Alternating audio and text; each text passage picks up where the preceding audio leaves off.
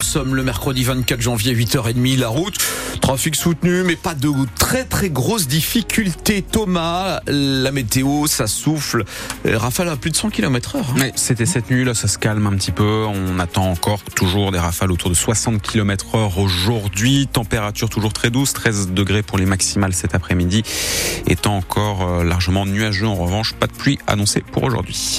Thomas, les agriculteurs durcissent leur mouvement, le président de la FNSEA prévoit des actions dans 4 85 départements d'ici vendredi. Actions qui ont débuté dès hier soir dans le nord et dans le Pas-de-Calais, à Maubeuge, notamment autour de Cambrai. Actions qui vont se poursuivre ce matin sur l'autoroute A16. La FDSEA a donné rendez-vous à ses adhérents à 9h au niveau de Calais. C'était 8h, désormais c'est un peu plus 9h pour le début de cette action sur l'A16. Il y aura ensuite d'autres manifestations un peu plus tard dans la matinée, notamment vers 9h30, 10h. Mobilisation sur l'A2, ce sera dans le secteur de Marly, la 23 également à Saint-Amand le péage de 7 sur l'A26, là aussi 10 heures. On peut aussi donner le rond-point de Dainville près d'Arras ou le rond-point Petit Fontaine de Cambrai, les agriculteurs qui manifestent. On en parle avec euh, vos avis euh, ce matin. Ils s'inquiètent, ce qu'on croise en tout cas sur les routes pour leurs revenus. Ils protestent contre la hausse des charges et contre l'accumulation, disent-ils, des contraintes et des normes. C'était une annonce du ministre Christophe Béchu. L'État pourrait racheter des maisons inondées dans le Pas-de-Calais. Le ministre de la Transition écologique qui était à Arras hier, il a évoqué cette idée tout en précisant que le dispositif allait devoir être détaillé par la préfecture. L'idée serait en fait de permettre aux sinistrés qui ont été touchés par les inondations de vendre les maisons où le montant estimé des dégâts dépasse la moitié de la valeur du bien. Le rachat serait alors automatique dans une limite de 240 000 euros.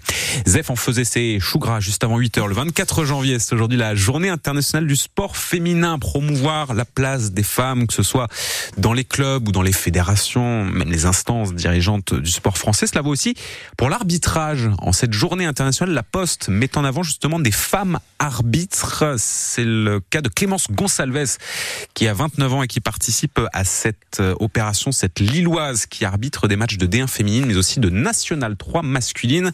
Elle a découvert l'arbitrage, elle, quand elle, était au collège. Sylvain Charlet lui a demandé ce qu'elle dirait à une jeune fille aujourd'hui qui hésite à se lancer dans l'arbitrage sincèrement, je lui dirais oui de tenter. Que l'arbitrage, voilà, c'est pas simple. C'est-à-dire que euh, quand j'étais en district, en plus des fois, voilà, entre guillemets au bas niveau, il y a des fois des environnements et des matchs qui sont compliqués. Je suis rentrée des fois certains samedis en me disant mais pourquoi je fais ça? Sauf que 14 ans après, je le fais toujours. J'adore parce qu'en fait, je trouve qu'on est vraiment au cœur du jeu. En plus, on participe à faire vivre le jeu, donc ça, c'est quelque chose qui déjà me plaît.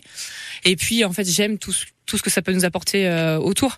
Déjà, j'aurais pas cette, je pense, cette rigueur, cette organisation. Je pense même en termes de communication avec les gens, je ne serais pas pareil.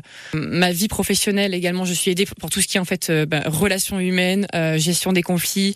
Enfin, vraiment, l'arbitrage, moi, ça m'aide dans la vie personnelle comme professionnelle, c'est indéniable. Clémence Gonsalves, rencontrée donc par Sylvain Charlet au stade Léo Lagrange de Maubeuge. Les amateurs de Feignolnois affrontent à 18h aujourd'hui Montpellier, équipe de Ligue 1, match qui compte pour les 16e de finale de la Coupe de France. Match reporté en raison de la neige de la semaine dernière. Si le club de National 2 se qualifie ce soir, ils rejoindront ensuite euh, les joueurs de Feigny-Aulnois. L'OGC Nice, déjà qualifié pour les huitièmes de finale, autre équipe de Ligue 1, l'OGC Nice. La rencontre sera à suivre en intégralité, donc ce soir à partir de 18h sur France Bleu Nord. Et puis en Ligue 2, victoire de Dunkerque, défaite de Valenciennes hier soir dans le cadre de la 21e journée de championnat.